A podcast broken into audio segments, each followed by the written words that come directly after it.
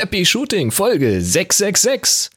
The Episode of the Beast. Die heutige Folge wird euch präsentiert von Jimdo und EnjoyerCamera.com.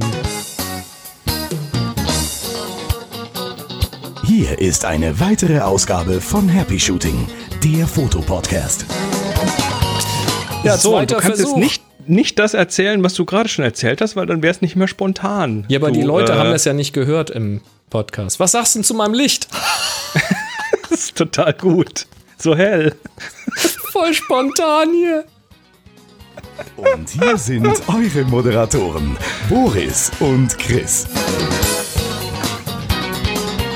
Ja, ich habe eben bei ja. der ersten Aufnahme den falschen roten Knopf gedrückt, der nichts macht, aber, außer gedrückt zu werden. Aber jetzt läuft's, oder? Jetzt läuft's, ja, ja. Alles, alles kein ich, Problem. Ich, ich, ich nehme mal, ich schneide mal hier die zwei Spuren auch noch mit, nur zur Sicherheit. Okay? Ja, kein Problem. Der nimmt schon auf. Ich habe gerade erzählt, dass ich ein neues Licht habe, das sehr hell ist, dass ich bald eine Sonnenbrille brauche, dass ich einen ND8-Filter hier drauf habe, ähm, damit ich das mit der Schärfentiefe hier noch hinkriege, um nicht abregeln zu müssen. Du, in so einem professionellen Fernsehstudio ist das halt so. Da muss ja. man sich dran gewöhnen. Da werden dann auch, wahrscheinlich werden so bei so, bei so Fernsehmoderatoren mit der Zeit, mit den Jahren die Pupillen eh immer kleiner und wachsen dann da fest in der, mit der kleinen Blende und so. Ist das, äh, ja. Ist das der Grund, warum Clint Eastwood so kleine Augen hat? Wahrscheinlich. Ähm, ja, wir sind's wieder. Happy Shooting. Wir äh, haben heute einen bunten Strauß an tollen Themen für euch bereit und darunter zum Beispiel äh, Feedback zu diversen Sachen. Wunderbar. Wir reden nochmal über Wasabi. Wir äh, haben einen Audiokommentar von Rolf zu dieser Folge und wir reden über kaputte SD-Karten, äh, Kamera, mehr, mehr Webcams bei Fuji, was haben wir noch? Äh, den letzten, versprochen, den letzten Teil von äh, den Apps, äh, dritter Teil, ja. Ähm, ich habe einen schönen Videotipp mitgebracht. Und Termine haben wir auch. Finde ich super. Los geht's. Ja, Folge 666, The, the Episode of the Beast ist das hier. Aber wir haben nichts Besonderes da. Also wir haben jetzt keine Muahaha, irgendwelche Halloween-Sachen und so. Was nicht? Äh, wird eine ganz normale, stinke, langweilige Folge. Extra keine ja. Hörner hätte man jetzt noch äh, oder so. Nee, nee, also wir, wir nehmen live auf. Äh, wer jetzt hier live zuguckt, es ist der 23. Juni 2020. Äh, ihr dürft hier natürlich live wie immer Fragen reinwerfen im Slack, im Happy Shooting Slack, im Kanal HS Fragen und auf Twitter mit dem Hashtag HS Frage. Und wie, wie wir es immer sagen, Audiokommentare freuen uns auch. Also immer her damit. So schaut's Gut. aus. Ähm, dann haben wir noch ein kleines Danke am Anfang. Diesmal also wieder für, für milde Gaben ähm, auf, unseren, auf unser Spendenkonto. Wir haben da ja eine IBAN, die haben wir auf happyshooting.de unter slash Spende oder Spenden verlinkt. Ich glaube, beides geht. Ähm, und da werfen immer wieder welche von euch was rein, was uns ganz besonders in diesen Zeiten sehr freut. Äh, da ein Danke an den Peter, an den Sascha und an den Thomas, der schreibt Spende, weil ich manchmal so gut einschlafe bei dem Podcast. Hm. Ja, gut. Hm. Nein, ich finde das total, äh, ich finde das total cool. Einschlafen bei diesem Podcast ist ja, ist ja irgendwie so ein Vertrauensbeweis, ne? Eigentlich das, schon, äh, ja. Schon, so. Also, Und das heißt ja, dass wir relativ angenehme Stimmen haben, die nicht so schrill sind. Die man immer verwechselt und, naja, das. Ja, dafür haben wir jetzt ja Bild. genau, also Chris hier, da Boris. unten steht's, da steht's und Boris da drüben, äh, da steht's auch. So. Das ist eigentlich der einzige Grund, warum wir Video gemacht haben. Ähm, ja, damit man uns endlich auseinanderhalten kann. So, kurz in eigener Sache. Wir haben äh, die in den letzten Tagen hier einen Serverumzug gemacht. Happy Shooting kommt jetzt von einem anderen. Du hauptsächlich. Server. Ja, okay, das, das ist mein Job. Ähm, da war tatsächlich, also der, der stand schon länger mal an. Es kamen immer wieder mal Rückfragen von Leuten, die sagen, ja, aber euer Zertifikat ist ja nicht so ganz sicher. Und manchmal lief es auch einfach aus und ab.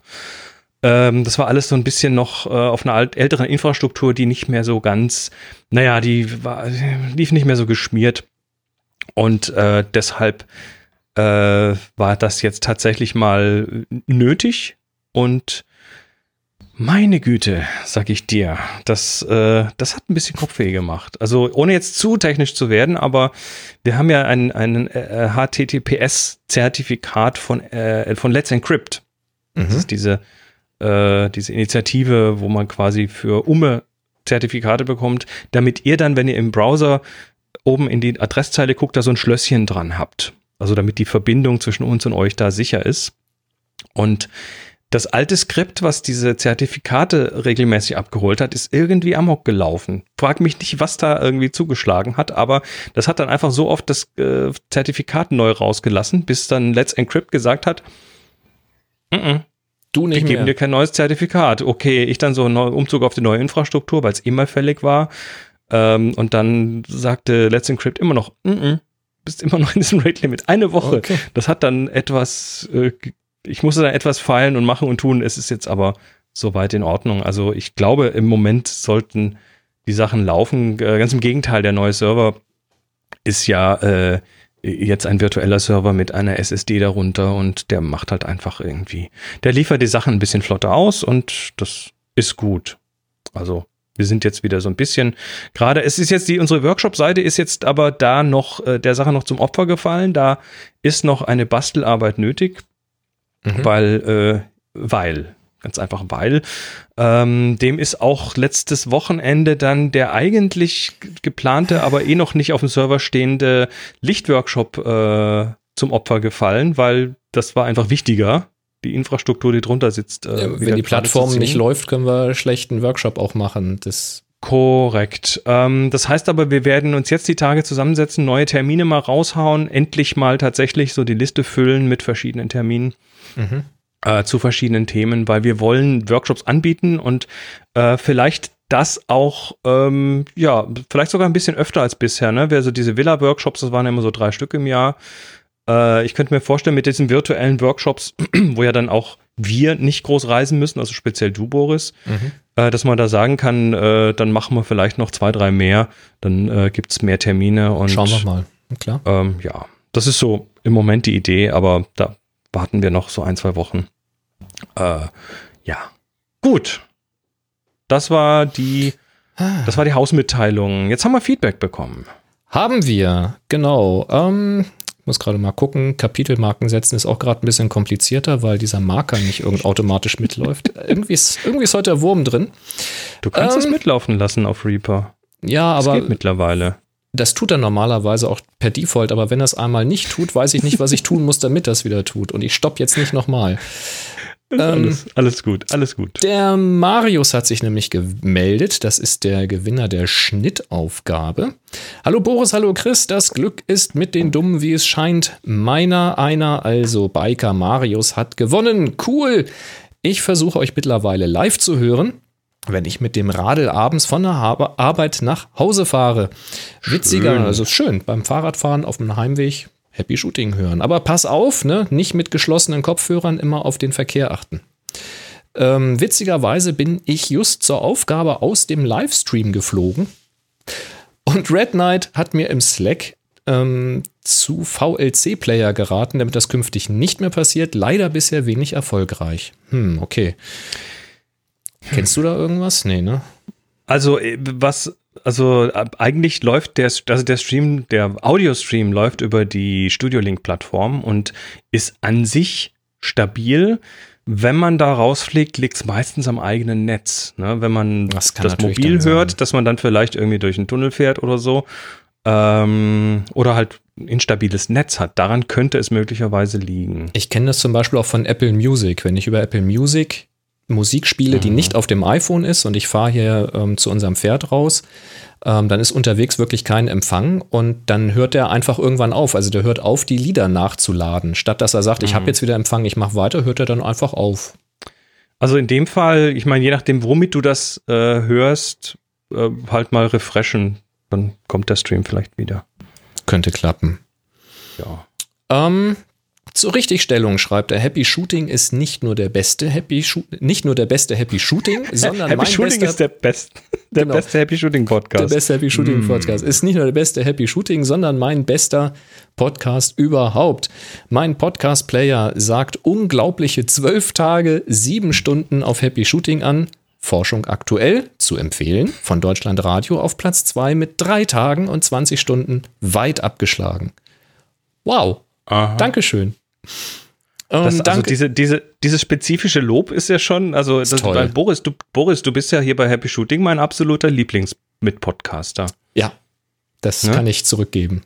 Ich bin hier auch mein absoluter Lieblingspodcast. Egal. ähm, Low-hanging fruits, die mussten raus. Ähm, äh, danke euch für die schöne Zeit bisher. Macht weiter so. Die Bildbeschreibung hat wunderbar gepasst. Als Beleuchtung hatte ich eine Energiesparlampe auf der einen Seite und ein grünes Catchlight, ein Blitz im Einsatz. Als Untergrund verspreche ich fürs nächste Mal etwas Hier. anderes als ein Ikea-Brett. Hast du gut gemacht. Habe ich Chris. aber gesehen mit dem Licht. Ha. Gute Analyse. Äh, dann schreibt er noch an äh, mich. Ich hoffe, dass es. Äh, ich hoffe, dass es auf. Ach so, der, der Preis, das war hier diese, diese, diese Schutzkappen. Wie heißen sie? Diese Len- Gummiüberstülper, diese äh, Gummiüberstülper. der Dingens. Die haben auch einen Namen. Ich hoffe, dass es auf mein 12 bis 40 von Olympus passt. Zum Wandern sollte es mein kleines Objektiv perfekt schützen. Habe ich ausprobiert. Ich habe ja das 12 bis 40. Ohne die Streulichtblende gar kein Problem. Passt ganz easy drüber. Mit der Streulichtblende ist es ein bisschen knapp. Geht aber. Ich wünsche euch und euren Lieben Gesundheit und auf ein baldiges Wiederaufleben eurer Workshops. Viele Grüße, Marius.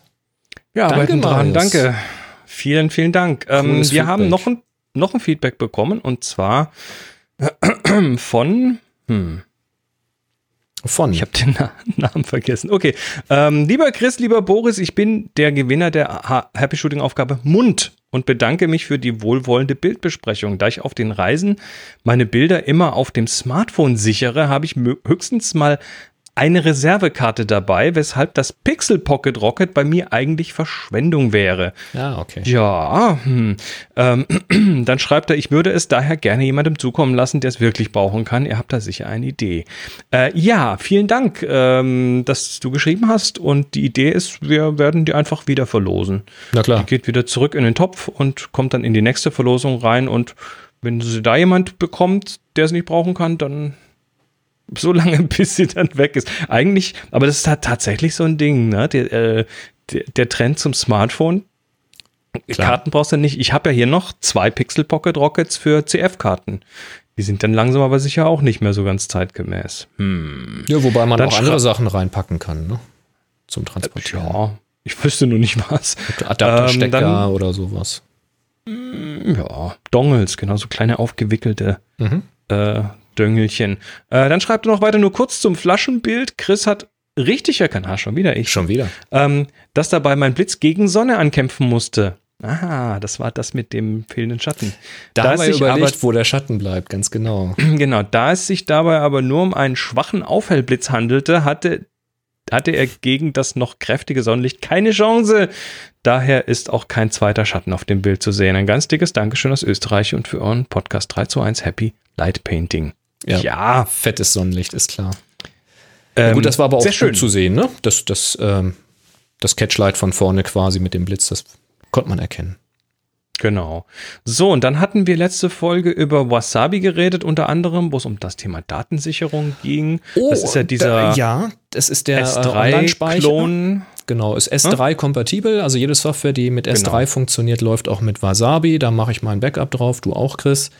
Und ähm, da hatte ich gesagt, dass die, so meinte ich, erstmal noch nur Server in den USA stehen haben, aber ich hatte halt mal ganz am Anfang Kontakt und da waren sie bemüht, eben auch Server in Europa aufzustellen, wegen DSGVO-Compliance und solchen Geschichten. Und da gab es jetzt einen Nachtrag, das habe ich, ist tatsächlich immer vorbeigegangen.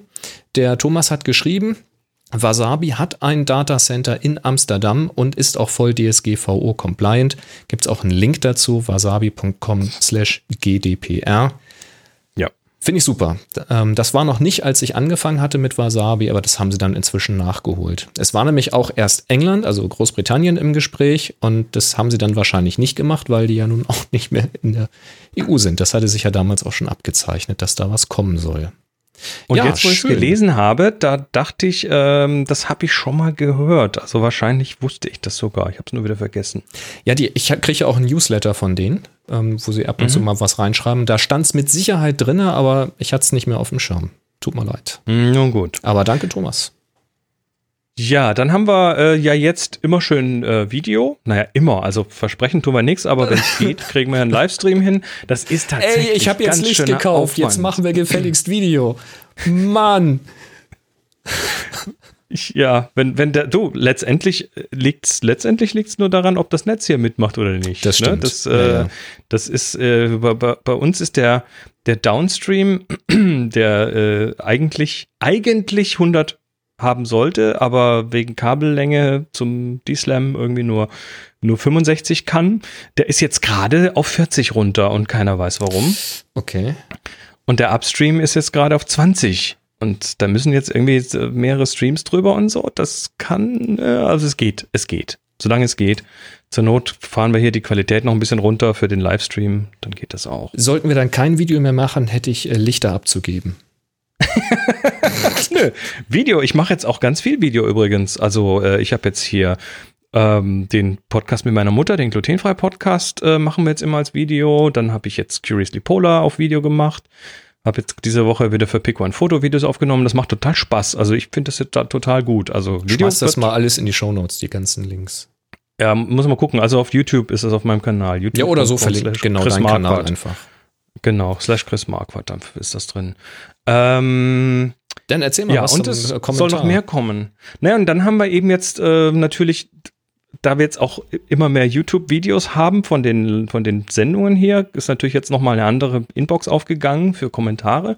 Und da kommt tolles Zeug rein, danke. Äh, also ihr dürft da gerne auch kommentieren und Daumen hoch und äh, wie war das, wie sagen, wie sagen, wie sagen die guten YouTuber? Ähm, Daumen hoch und Glocke, Glocke, äh, äh, subscribe den, und den Ab Abonnieren-Button äh, klicken und die Glocke und die Glocke. Aktivieren. Genau, so muss man das machen. Ich mhm. kenne mich doch da nicht aus. Ähm, ja, da. Da, nee, da, da, da die Glocke und ist auch egal. Und äh, da kam unter anderem ein Kommentar rein, jetzt habe ich natürlich wieder den Namen nicht dazu geschrieben, egal. Ähm, hieß es aber, habe euch und und da wir jetzt hier einen neuen Ausspielkanal haben mit dem Live, äh, mit den Videos, kommen jetzt auch Leute, die uns vorher noch gar nicht kannten. Das ist das Schöne, ne? Da sind einfach, da ja. sind andere Leute, die vielleicht keine Podcasts hören, die sich aber jetzt hier so zwei Spacken angucken, die hier irgendwo äh, Die Rentnergang! Ja! die alten Männer. Nur ein bisschen grau, nicht so schlimm. Ähm, ja, und dann kam eben dieser Kommentar. Habe euch, habe euch erst heute entdeckt, nachdem mir andere Fotopodcasts zu langweilig wurden. Ihr seid echt der Hammer und verdient viel mehr Anerkennung und Aufmerksamkeit. Weiter so. Yes. Dann hat er hoffentlich bis hierhin Voller gehört. Erfolg. Wir kommen noch zum Thema. Kein Problem. Stimmt, wir haben heute voll wir, auf Wir müssen erstmal, genau. Ja, Housekeeping, ist doch schön. Muss auch sein. Ähm, ja, und dann haben wir heute Folge 666 und dazu hat uns der Rolf mal wieder einen kleinen Statistik-Audiokommentar geschickt. Hallo Boris, hallo Chris. Herzlichen Glückwunsch zu Folge 666, The Number of the Devil, die Teufelsfolge. Wird bestimmt cool und ich habe das mal zum Anlass genommen, nochmal die Sekunden zu überprüfen, die ihr bisher schon mit Happy Shooting erreicht habt und wenn man es ein bisschen großzügig aufrundet, kommt ihr zur Folge 666 auf zufällig auch gleich 3.333.333 Sekunden. Naja, okay, Geil. eigentlich wird das erst in Folge 668 der Fall sein, aber wir wollen mal nicht päpstlicher sein als der Papst. Der Rolf, tschüss. Das ist geil. Er macht dann eine Extrapolation auf die übernächste Folge. Ja, oder wir müssen einfach jetzt länger senden, dann passt das ja auch wieder ich meine, wir könnten natürlich jetzt Rolf voll, äh, voll die Show stehlen, indem wir jetzt einfach eine dreimal so lange Sendung machen. Genau, ist heute die Fünf-Stunden-Sendung. Ja. Kann man schon Warum mal machen. Nicht? Da müssten wir halt noch mal ein paar Themen von den letzten Sendungen wiederholen. Ich müsste dann zwischendurch was essen, aber das kriegen wir hin. Ja, ja danke schön, Rolf. Super. Klasse. Statistik, äh, ja, drei Millionen. Nee, 33, wie viel waren es jetzt? Also viel. 3.333.333. Ist das der Hammer. Ja. Ah, wo wir bei Thema Video sind, ähm, ich habe mal, ich- also da sind ja so diverse Videos auf diversen Playlisten und was weiß ich alles. Ich habe mal alles, was ich so von Happy Shooting gefunden habe, zusammengetragen und habe das mal in eine Hey. Playliste geworfen. Die äh, findet ihr auf happyshooting.de slash Video. Das ist dann eine Weiterleitung an die entsprechende äh, an die entsprechende Playlist und da sind dann noch so diverse alte Workshop-Videos drin und Zeug. Also falls jetzt jemand von euch gerade so richtig auf dem Nostalgie-Trip sein sollte, da findet ihr Futter. Das ist unglaublich, was da alles drin ist. Mm, ja, ja, wunderbar. ich glaube, da sind sogar noch diverse, diverse von den, von den alten äh, Fotokina 2000. ja, sind drin, habe ich gesehen. Sind ja, da ja. drin. Oh, oh, oh, das waren Zeiten. Oh, das war geil. Das war echt Das hat cool. Spaß gemacht, doch. War, war eine Das geile fand ich schon Zeit. gut. Das Jo. war geil. Ja. Ach ja, machst du dir eigentlich manuell die Liste oder wird die automatisch weitergefüllt? Ähm, nee, das ist momentan alles noch irgendwie manuell. Ich Okay. muss mal gucken, dass ich die, äh, dass ich die, ich glaube, Playliste kann man irgendwie über, über einen Tag füllen lassen oder so. Hm, mal schauen. Ähm, automatisch irgendwie. aber Also nicht wundern, wenn dann noch genau jeweils die aktuelle Folge da nicht drin ist. Dann muss, Ja, sie, das muss sie ist noch halt- eingepflegt werden. Ja, das ist auch so, die aktuelle Folge, die jetzt hier läuft, die hat ja möglicherweise vorne, hinten noch Vor- und Nachlauf, der noch abgeschnibbelt werden muss. Das ist jetzt nicht irgendwie nach dem Livestream, ist die nicht sofort quasi äh, poliert, sondern die muss ein bisschen, ein bisschen noch angepasst werden. Das kann also Kriegt dann dauern. Die ist tatsächlich erstmal erstmal live und ich versuche die dann schon auf den Donnerstag früh zur gleichen Zeit rauszubringen, wie dann auch die äh, Podcast-Folge rauskommt, also die Audiofolge, aber ja, versprechen, tu, vers- versprechen tun wir da noch überhaupt nichts. So schaut's aus. Ich würde sagen, wir machen mal eine kurze Unterbrechung. Eine Unterbrechung. Happy Shooting, der Fotopodcast. Werbung. Ja, denn wir werden wieder unter wir, wer, ich fange noch mal an. Wir werden wieder unterstützt von Jimdo. Da könnt ihr euch Webseiten bauen. Haben wir schon häufig drüber erzählt in vielen Folgen. Geht einfach mal auf happyshooting.de slash Jimdo und startet mal zum Beispiel mit dem Dolphin ganz einfach paar Fragen beantworten zu eurem Business, Hobby, was auch immer. Und zack, habt ihr ein fertiges Gerüst für eure Webseite.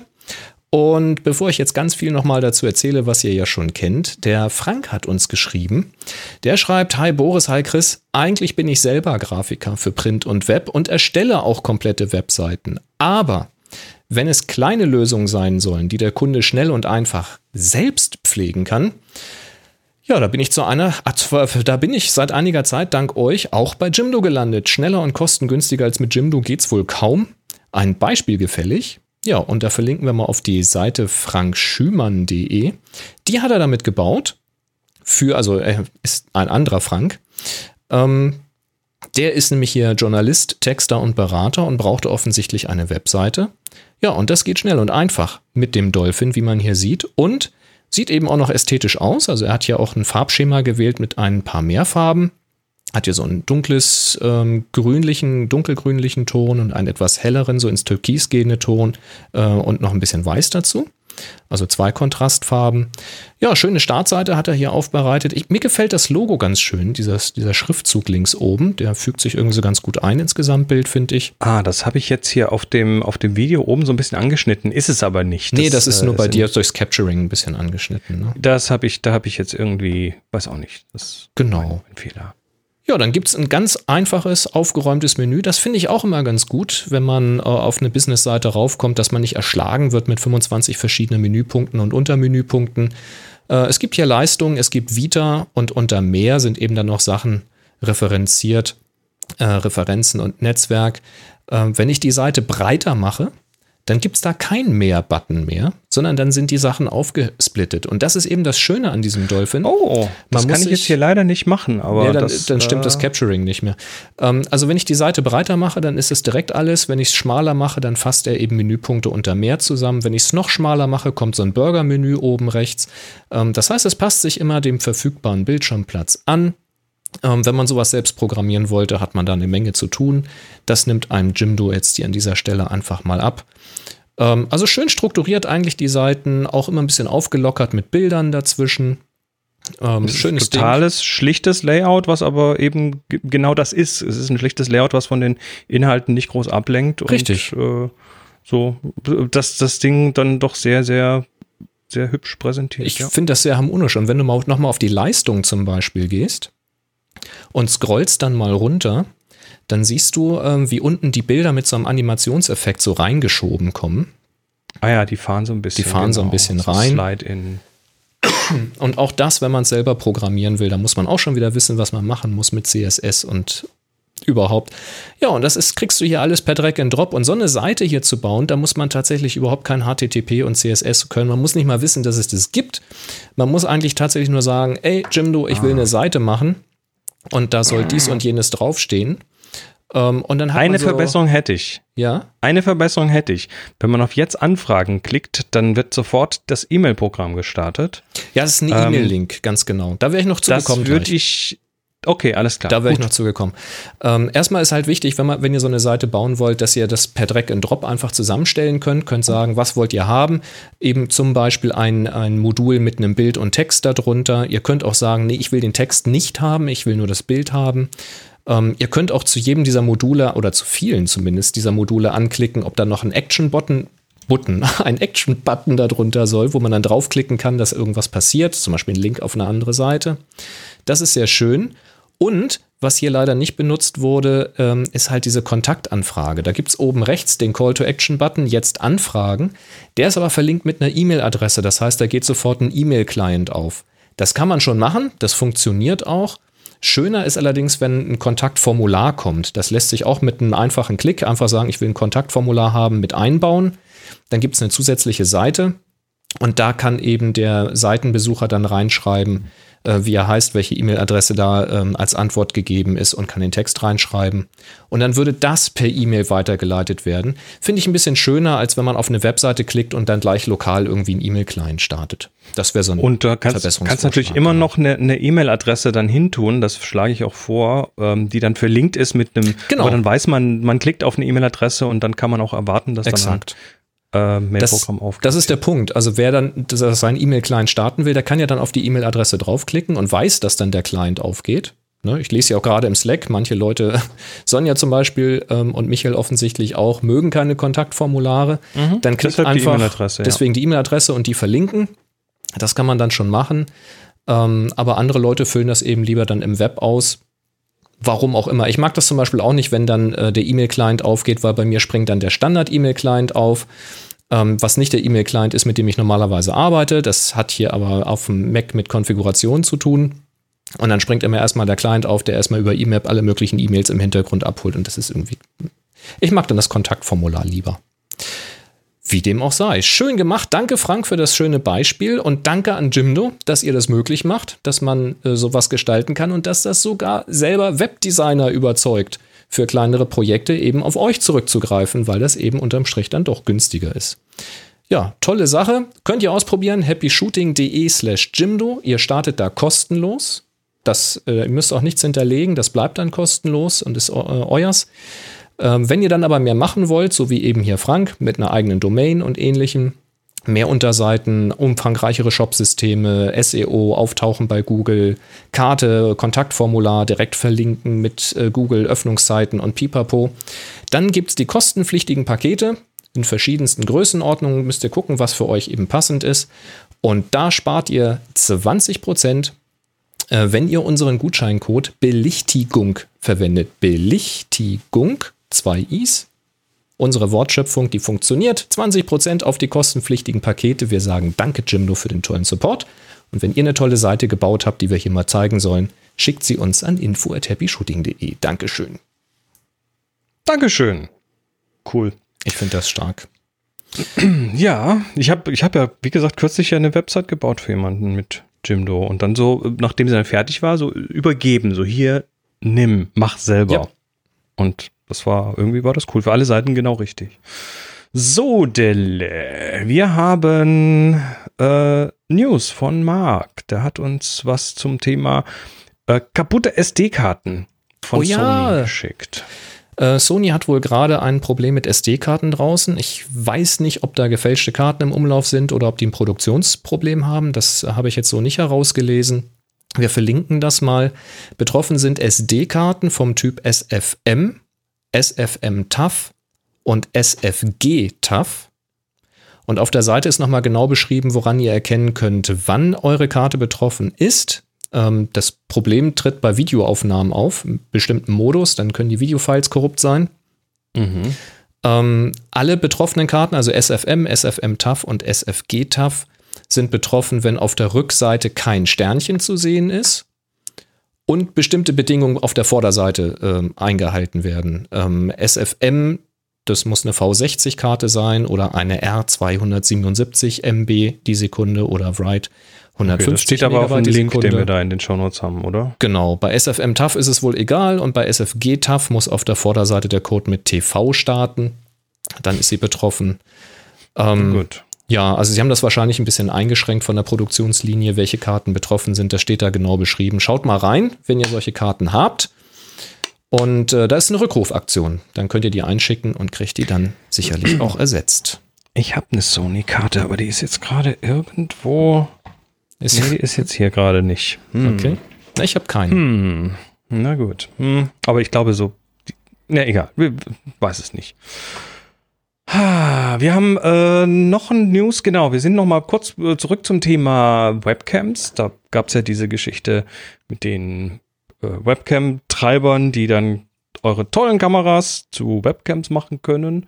Coole Sache. Und äh, da gibt es jetzt, das hat der Kai uns geschickt, noch mal ein Update dazu, oder? Du hast dir das angeschaut. Richtig, denn Fujifilm hat nochmal weitergeschraubt und unterstützt jetzt auch die Kameras XT200 und XA7. Das heißt, die kriegt man jetzt auch direkt per USB angeschlossen und kann sie dann als Webcam in diversen Programmen nutzen. Mit Einschränkungen. Ähm, Auflösung ist maximal 720p oder glaube ich sogar nur 720p. Und die Filmlooks stehen nicht zur Verfügung. Ich nehme an, dass da einfach die CPU am Ende ist an der Stelle. Okay, aber man kriegt zumindest dann ein, ein Bild raus, was dann auch mit dem Weißabgleich und mit der Belichtung passt. Da gehe ich von aus, ja. Also ich finde das, find das enorm, wie die da unterwegs sind. Und ich muss tatsächlich an dieser Stelle mal sagen, hey Olympus, wo seid ihr? Geht das mit euren Camps nicht? Oder hm, da sind die anderen gerade mal schneller. Hättest du gerne, ne? Aber du hast, es Ja, ist ich habe jetzt eine interessant, Lösung. Ich brauche das jetzt nicht mehr. Du machst das über HDMI, aber äh, es ist trotzdem interessant, weil Olympus kann ja tethern. Das ist ja eine der wichtigen Sachen. Also du kannst ja über Wi-Fi sogar auf ein Smartphone das Video holen. Wie schnell ist das denn Mit da? Wie viele Frames pro Sekunde kommen da? ja, das wollte ich gerade sagen. Also 30 Bilder die Sekunde hast du dann nicht. Also das sind dann Mhm. vielleicht so 10 oder 15 oder so. Also ist schon Was die ruckelig. Auflösung ist, weißt du auch nicht, ne? Nee. Weil das wird ja dafür, das wird ja eigentlich nie für was anderes verwendet, als für Preview quasi. Hm. Hm. Nun gut. Äh, wir haben noch eine Geschichte. Der Kai hat äh, uns das auch noch geschickt. Und zwar gibt es einen Aufruf von Camera Size. Äh, Camera Size ist diese Website, wo man quasi äh, Kameras miteinander vergleichen kann. Und zwar in der Größe, ne? wo dann so Draufsicht und vorne, Ansicht von vorne ist und so weiter. Ja. Das äh, habe ich auch schon öfters mal verwendet, speziell wenn es dann um Beratungen geht oder auch um, um eigene Käufe, mal einfach mal sehen will, ist das jetzt irgendwie doppelt so groß, das Ding. An den Fotos, an den Werbefotos sieht man es ja in der Regel nicht so genau. Ähm, ja, dieser Mensch äh, sagt, ich brauche Hilfe. Ich kann die Seite nicht mehr weiter betreiben. Gebt mir Geld. Ja, Ja, kann ich verstehen.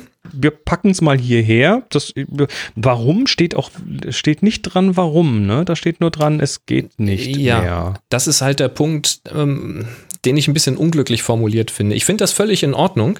Ähm, er schreibt auch, das ist ihm ein bisschen peinlich, da irgendwie um Geld zu betteln, aber es geht nicht mehr anders.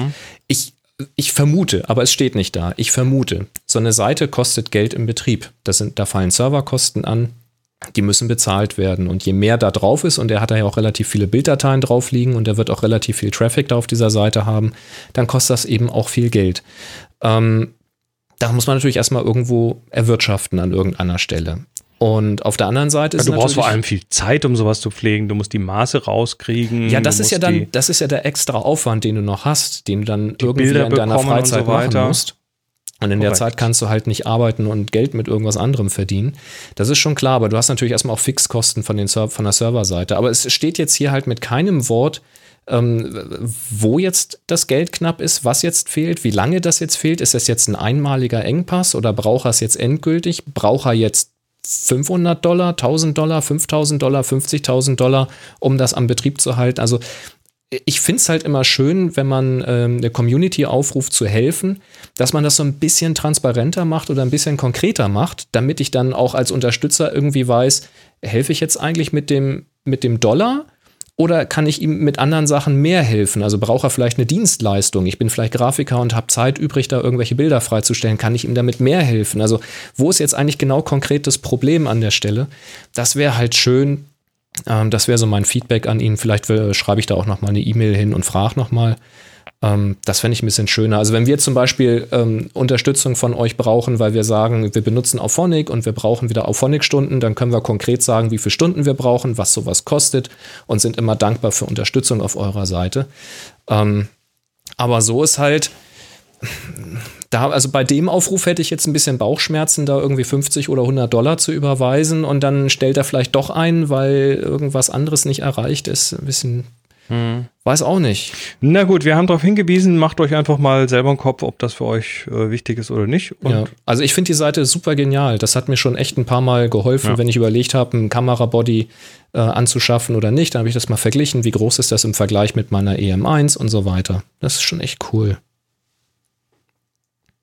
Ja, Ja, lass uns mal das, äh, das nächste gekennzeichnete skippen. Gehen wir mal zu den Apps weiter. Das ist jetzt der Teil 3, den wir jetzt ja schon in verschiedenen Sendungen angerissen haben. Welche Apps verwenden wir für die Business-Seite unserer Fotografie? Und da Mhm. geht es eben nicht nur um Foto-Apps, sondern da geht es auch um, ähm, ja, um die Tools, um überhaupt so ein Business zu managen. Und da Richtig. fallen ja dann doch diverse Sachen an. Äh, wir hatten über Desktop gesprochen, über die Fotobearbeitung, über irgendwelche Geldverwaltungen und, äh, und so weiter. Und jetzt kommen wir zum dritten Teil und das ist die Sache mit den Mobilgeräten. tja, am Smartphone tatsächlich. hier. Richtig. Habe ich hier auch liegen, hängt schon am Kabel für gleich. ähm, ähm, was benutze ich regelmäßig? Also ich habe einfach mal drauf geguckt, was ich eigentlich ständig aufrufe und das ist One Password. Da hatten wir auch schon auf der Desktop-Seite drüber gesprochen. Also klar, eine Passwortverwaltung und tatsächlich benutze ich One Password eben äh, logischerweise dann auf allen Devices. Kann man auch inzwischen mit der Keychain machen. Auch da haben wir drüber gesprochen, dass die noch ausgebaut wird. Da bin ich auch sehr gespannt, wie das da weitergeht, äh, so mit iOS 14 und so weiter. Äh, aber bisher bin ich mit OnePassword sehr zufrieden. Ähm, ich benutze das nicht nur, um Username, Passwort zu hinterlegen und automatisch ausfüllen zu lassen, sondern ich habe da auch sehr viele Notizen abgelegt zum Beispiel. Ich habe da auch hinterlegt äh, Lizenzen. Wenn ich also irgendetwas kaufe, zum Beispiel von äh, Rogue Amoeba habe ich, glaube ich, sowas drinne und von verschiedenen anderen Programmen, da gibt es dann so runtergeladene ja, Dateien, so Snippets, Lizenzdateien. Ja. so Lizenzdateien und die kann ich dann per Drag and Drop in äh, OnePassword mit reinlegen und abspeichern. Das ist immer sehr hilfreich, wenn ich einen neuen Mac installiere und die Software installiere. Ich will sie lizenzieren und dann denke ich, ja, Mist, wo steht jetzt der Code und wo kriege ich die Datei nochmal her? Vielleicht gibt es den Anbieter gar nicht mehr, aber ich habe die Datei noch. Ähm, dann kriege ich die einfach per Drag and Drop aus OnePassword wieder raus. Und das äh, klappt eben auch am, äh, am Smartphone, hier am iPhone bei mir ganz gut, mit dem automatisch Ausfüllen im Safari-Browser mag ich ganz gerne. Wobei ich sagen muss, dass ich noch die Version ohne Abo benutze, weil ich schon sehr lange Ja, Kunde bin. ähm, ich, ich bin da so ein bisschen, also ich, OnePassword, da bin ich immer sehr zwiegespalten. Ja, ich verwende es und ja, ich verwende es auch tatsächlich im Abo, ähm, damit das dann auch überall schön rumsynkt und so weiter. Das ging vorher zwar auch, aber ähm, ja, ich, es ist mir wichtig genug.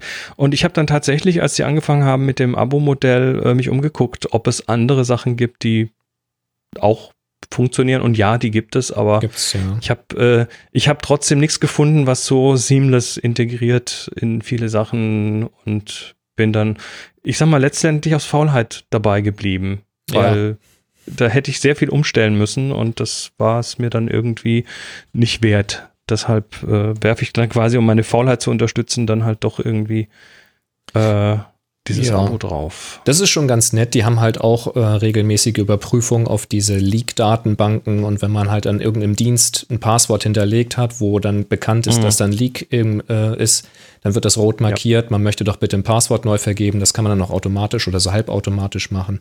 Das ist schon mhm. ganz praktisch. Also man kriegt ja auch was für sein Geld, aber mit dem Abo, ja, ich kann das verstehen, wenn man dann irgendwie weiß ich nicht, auf Dashlane oder andere Programme da zurückgreift. Gibt oder es viele Alternativen. Wie gesagt, genau. alternative.to ist ja. ein Service, wo man da sehr schnell Alternativen finden kann. Auch da immer gerne Feedback in die Kommentarfunktion hier, ne? happyshooting.de. Ähm, Folge 666, einfach mal in die Kommentare. Was benutzt ihr denn für, für ähm, Passwortverwaltungsprogramme? Und wenn ja, warum nicht? äh, E-Mail ähm, tatsächlich benutze ich schon seit vielen, vielen Jahren nicht mehr den Standard-E-Mail-Client. Also auf, auf dem Mac gibt es einen Standard-E-Mail-Client von Apple und den benutze ich schon sehr, sehr lange nicht mehr, sondern ich äh, habe irgendwann mal Spark gefunden tatsächlich. Ähm, das ist auch kontrovers diskutiert, weil man da, ähm, da heißt es immer, da muss man ja sein, sein E-Mail-Konto aufmachen für Spark, damit die in die E-Mails reingucken und dann durchforsten sie das. Ja, das ist natürlich so, aber wenn man ein E-Mail-Konto hat, wo man mit OAuth, wie spricht man das aus?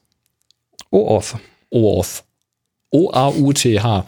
Wenn man da also so ein Token freigeben kann, um Zugang zu seinem E-Mail-Konto zu machen, dann reicht das. Dann kann man das hinterlegen. Dann kann Spark da reingucken. Und warum tun sie das? Das tun sie, weil sie ähm, zum Beispiel automatisch einsortieren können. Und das tun sie, weil sie so ein paar Funktionen anbieten, so Send-Later-Geschichten. Und eben, wofür ich es tatsächlich benutze, und zwar exzessiv, ist die Wiedervorlage. Das heißt, ich kann E-Mails auf Wiedervorlage legen. Die werden mir dann wieder reingespült, als wären sie neu gesendet. Das ist sehr praktisch. Ich kann eine Schnellantwort schicken. Also wenn ich nur eine Bestätigung mache, okay, ne, passt so oder nee, kann ich nicht, kann ich das mit einem Knopf auch von der Apple Watch dann direkt als Kurzantwort rausschicken. Das ist sehr, sehr praktisch und ich finde ihn sehr angenehm von der Darstellung und von der Bedienung her komme ich ganz gut mit klar. Ich war eine Zeit lang sehr, sehr böse auf Spark, weil gerade diese Wiedervorlagefunktion kaputt war bei mir. Also ich habe das an diversen Rechnern und dann war das Synchronisieren. Irgendwie kamen die Mails sofort nach Sekunden wieder zurück. Blöd. Da habe ich lange, lange, lange, lange alle möglichen E-Mail-Clients runtergeladen und installiert. Und ich war kurz davor, einen E-Mail-Client zu nehmen, der irgendwie 30 Euro im Monat oder 30 Dollar im Monat kostet. Ich habe gesagt, scheiß drauf, ich will jetzt. Im Monat? Im Monat. Ähm, und da habe ich gesagt, das ist mir jetzt egal, das probiere ich jetzt auch aus. Dann habe ich aber gerade noch mal die Kurve äh, gekriegt und die Notbremse gezogen. Ja, mein Verstand noch mal kurz eingeschaltet. Ähm, hm. Und habe dann, weil da ist natürlich Zeit vergangen, und habe dann Spark noch mal ausprobiert nach Monaten. Und siehe da, die Wiedervorlage funktionierte wieder. Also haben sie offenbar irgendwas irgendwann mal gefixt. Oder meine lange mhm. Abwesenheit hat da irgendwas resettet, keine Ahnung. Seitdem läuft's. Ja, das, das Businessmodell, das ist ja auch wieder so, ne? Also, wenn ich jetzt den Aluhut aufsetze, das Businessmodell von diesen Free E-Mail Clients ist ja oft, dass sie ähm, Business Intelligence machen. Das heißt, dass sie gucken, was du eingekauft hast, weil diese ganzen Belege in deinen E-Mails landen und dann kann man da quasi Kaufverhalten, weiß jetzt nicht, ob es auch personenbezogen ist, aber immerhin, man kann Kaufverhalten quasi äh, nachvollziehen und das ist hm. wertvolle Information für die das Hersteller und so weiter. Deshalb hat jetzt Amazon zum Beispiel aufgehört, in den E-Mail-Bestätigungen das Produkt zu nennen. Die, da kommt nur noch der Preis. Ja, was ich übrigens ziemlich lästig finde. Auch ja, den, aber genau, genau um solchen Businessmodellen den Hahn abzudrehen. Ja, ich ja, möchte aber gerne einen Schalter haben bei Amazon. Ich möchte diese Information haben, weil sie auch für mich wertvoll ist, wenn diese E-Mail kommt.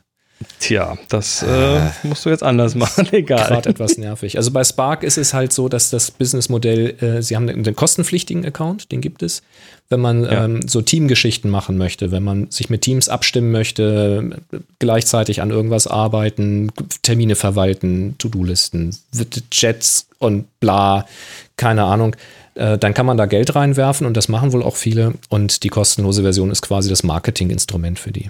So mhm. sagen sie. Nun gut. Ja. Womit machst du dann? Ich bin, womit machst du deine ich, Mail? Ich bin ewiger Gmail-User. Und äh, ja, jetzt kommt nicht mit dem Aluhut, ich weiß, aber äh, das ist für mich immer das Bequemste. Ähm, das, ich benutze das Webinterface lokal und mobil benutze ich, ähm, was habe ich denn? Edison ist auch einer von diesen. Den habe ich auch ausprobiert. Ja, das ist einer von den Funktioniert besseren. für mich. Mhm. Funktioniert für mich. Ist ein ganz guter iOS-Client. Stimmt. Ja. Ähm, Kalender benutze ich auch am Smartphone, nicht die Standard-App von Apple. Am Desktop sehr wohl, da habe ich den Kalender. Ähm, Am iPhone nicht, weil mir immer so das von der Darstellung her nicht gepasst hat. Ähm, da habe ich lange, lange Fantastical benutzt. Äh, habe das auch immer noch installiert. Und zwar in der Ansicht, dass ich oben ein, äh, die Monatsansicht habe und unten drunter die Agenda-Liste. Da kann man dann so schön durchscrollen. Und oben in der Monatsansicht sind halt farbige Punkte unter dem Tag, ähnlich wie bei Apple-Kalender, wo abhängig davon, in welchem Kalender ein Termin ist, dann ein Punkt ist.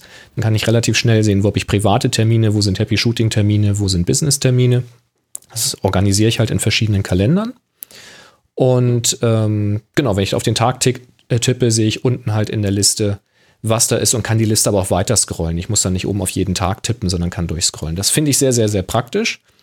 Ähm, jetzt hat Fantastical so ein bisschen das Businessmodell geändert. Die sind auch zum Abo-Modell gegangen. Sie haben nachgebessert, sodass man ähm, mit der äh, gekauften Version, wenn man es mal gekauft hat, eigentlich genauso arbeiten kann wie vorher auch. Man sieht auch nicht mehr ganz so viel Werbung wie vorher noch. Aber in dem Zuge, wo das so ein bisschen chaotisch war, habe ich mir angeguckt, äh, 366 heißt das. Mm, Kalender 366. Ähm, sehr schön. Also es gibt eine ähnliche Ansicht wie bei Fantastical, oben mit dem Monat und drunter die Liste. Es gibt noch zig andere Ansichten, wie bei Fantastical halt auch. Aber das Interessante bei Kalender 366, das finde ich gerade sehr angenehm, dass viele Bedienelemente unten angeordnet sind. Wenn du also das Smartphone in der Hand hältst, dann kannst du einfach unten auf das Plus tippen für einen neuen Termin. Und die intelligente Eingabezeile ist über der Tastatur, also leicht zu erreichen. Dann kann ich da alles reinschreiben, also mit wem, wann und wo. Und dann wird das alles automatisch zugeordnet. Ähm, und es ist nicht alles oben, was immer so weit weg ist mit dem Daumen. Da muss man mit zwei Fingern arbeiten. Und das finde ich hier ganz angenehm gemacht. Das ist eine ganz, ganz clevere Lösung. Ich probiere das gerade aus. Ich habe mir auch direkt die Pro-Version gekauft, weil ich finde, solche Entwickler muss man einfach mal unterstützen. Habe auch direkt einen Verbesserungsvorschlag noch eingereicht. Da grübelt er jetzt mal drüber. Ähm, also netter Kontakt, deutscher Kontakt auch. Ganz cool. Also ich werde jetzt erstmal Kalender 366 benutzen und mal gucken, wie ich damit klarkomme. Wenn nicht, nehme ich wieder Fantastical. Was hast du? Ja, ähm, habe ich, glaube ich, bei den Desktop-Sachen auch schon gesagt. Fantastical ist für mich mittlerweile auch der Standardkalender. Ich gebe da tatsächlich äh, auch Geld in das Abo rein, weil es mir, äh, weil es einfach mir ein paar Features liefert, die un unabdingbar sind mittlerweile. Zum Beispiel, wenn ich Termine suche für was ähm, mit jemandem zusammen, da schicke ich dann quasi drei, vier Ka Termine hin, die sind dann alle in meinem Kalender erstmal geblockt und die Person kann sich dann auf deren, äh, da ist so ein Webinterface quasi, den richtigen Termin klicken von den mehreren und in dem Moment, wo die das tun, verschwinden die dann wieder aus meinem Kalender, die geblockten und das ist, es ist ein Ja. Lifesaver. Das ist ein Zeitsparer ohne Ende.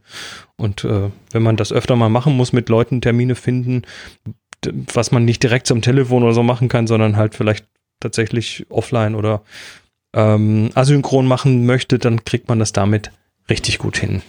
Und das ist es mir wert, da Geld reinzuwerfen. Ja, und dann ist es ja auch sinnvoll, dass du auf allen Plattformen dieselbe Software benutzt, weil sonst hast du diesen, den, den ganzen Workflow ja so nicht. Und es synkt live. Das heißt, wenn ich hier auf dem, auf dem Phone jetzt irgendwas ändere, dann ist hier auf dem Rechner, macht flupp und das ist sofort drüben und das geht viel, viel schneller und zuverlässiger als mit, mit allem anderen, was ich bisher getestet habe.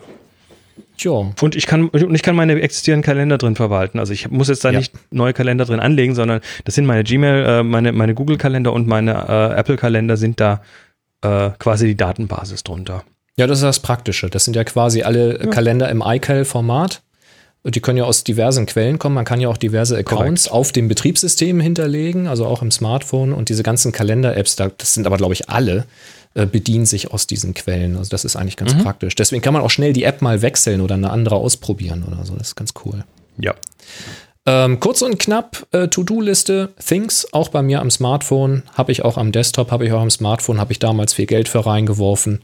Ähm, kam immer super Updates, die synchronisiert. Ich habe noch nie einen Verlust gehabt. Läuft halt einfach. Ist wenig aufregend, ganz geringe Funktionsumfang verglichen mit anderen aufgedrehten To-Do-Listen. Tut, tut genau, was es soll und äh, ich kann die Sachen Deshalb heißt sie auch tut, fertig. Tut, tut Liste, weil sie tut. Genau. oh. Und das ähm, und sie, und sie ist halt trotzdem Zucker. Also sie haben so ganz feine Animationen drin. Ja, steckt viel Liebe in dieser Software. Ist ganz toll. Mhm. Uh, Things habe ich, aber ich, ich nutze das nicht mehr. Ach. Also ich habe es lange genutzt, aber ich muss das jetzt mal irgendwie wegtun, weil es eh nur nutzlos ist. Nee, Reminders ist vollkommen ausreichend. Also das also eingebaute, die, die eingebaute, was kann ich so heißt auf Deutsch Erinnerungen wahrscheinlich. Ja. Ähm, also das, was Apple halt so liefert und das ist tatsächlich ähm, sehr gut und tut mittlerweile macht genau das, was es für mich soll. Und ich, ja, ich habe äh, ich kann Kalender, da, äh, Quatsch, äh, Listen damit teilen, also ganz normale To-Do-Listen, Einkaufslisten und so Zeug. Das geht alles darüber, das synkt gut und äh, auf allen Devices und da brauche ich eigentlich nichts mehr. Das sind Bordmittel für mich völlig ausreichend. Super. Und es ist schnell.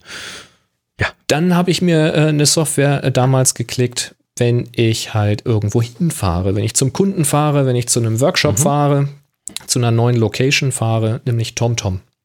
Das heißt, ich habe da nicht auf die Navigation gesetzt, die, also im Auto sowieso nicht. Die Autos habe ich Seit zig Jahren kaufe ich Autos ohne Navigationssystem, weil das Navigationssystem in meinem Smartphone immer schneller zu bedienen ist und immer aktueller ist von den Verkehrsdaten. Und also ich habe in keinem Auto bisher ein schönes Navigationssystem gesehen. Ich auch nicht. Ich begruselst jedes Mal ja. wieder, wie träge die sich bedienen lassen. Dann hast du eine Tastatur, die alphabetisch ist, A, B, C, Aha. und dann finde ich die Buchstaben Aha. nicht.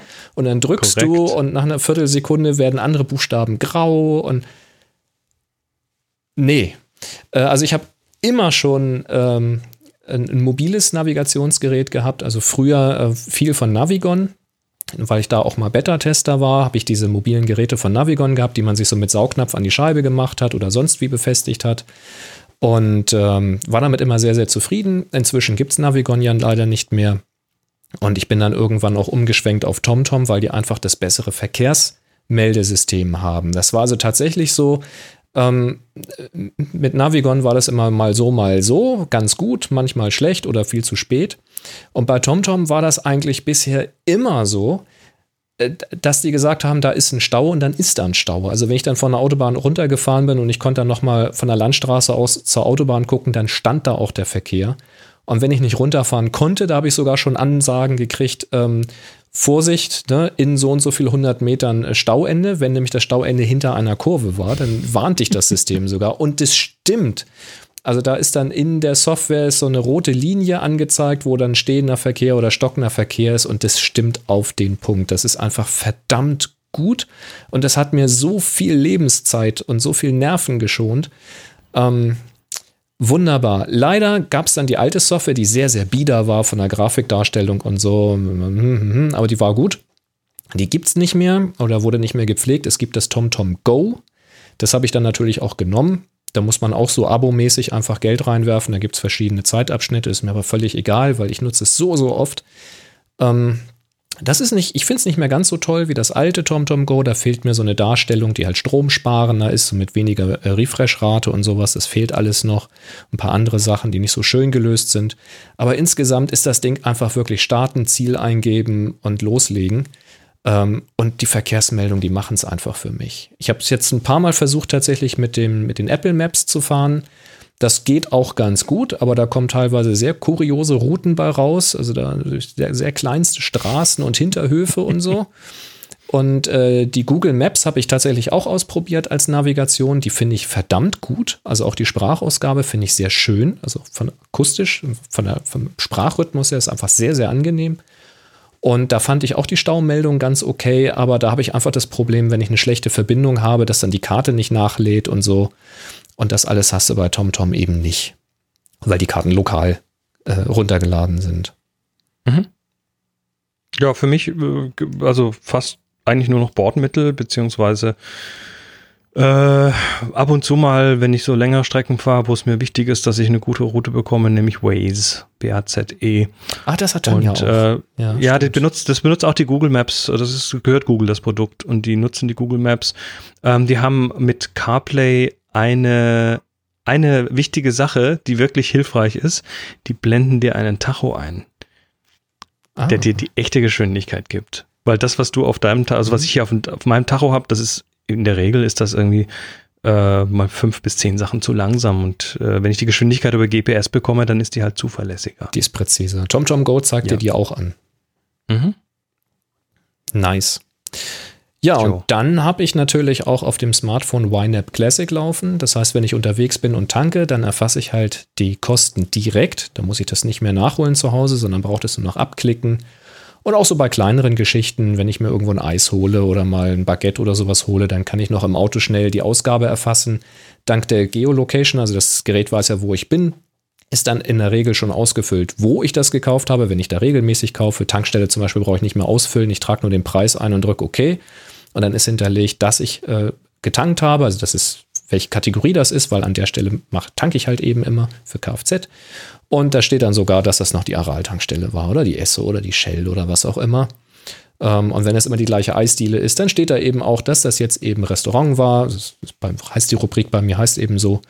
Ähm, und dass das äh, bei Vi- Vito war oder sowas, ja. Und dann steht das da. Das ist sehr praktisch, aber leider wird das eben nicht mehr weiter gepflegt. Ähm, ich habe angefangen, mir selbst eine Lösung zu programmieren für Smartphone. Da scheitert es aber am Synchronisieren. Das ist nämlich gar nicht so einfach, wenn man das irgendwie machen will. Ah, Chris, womit machst du denn deine Budgetverwaltung am Smartphone, wenn überhaupt? Ähm, am, am Smartphone fast gar nicht, ähm, Hm, okay. aber YNAB benutze ich. Allerdings auch wieder da die aktuelle äh, Hm.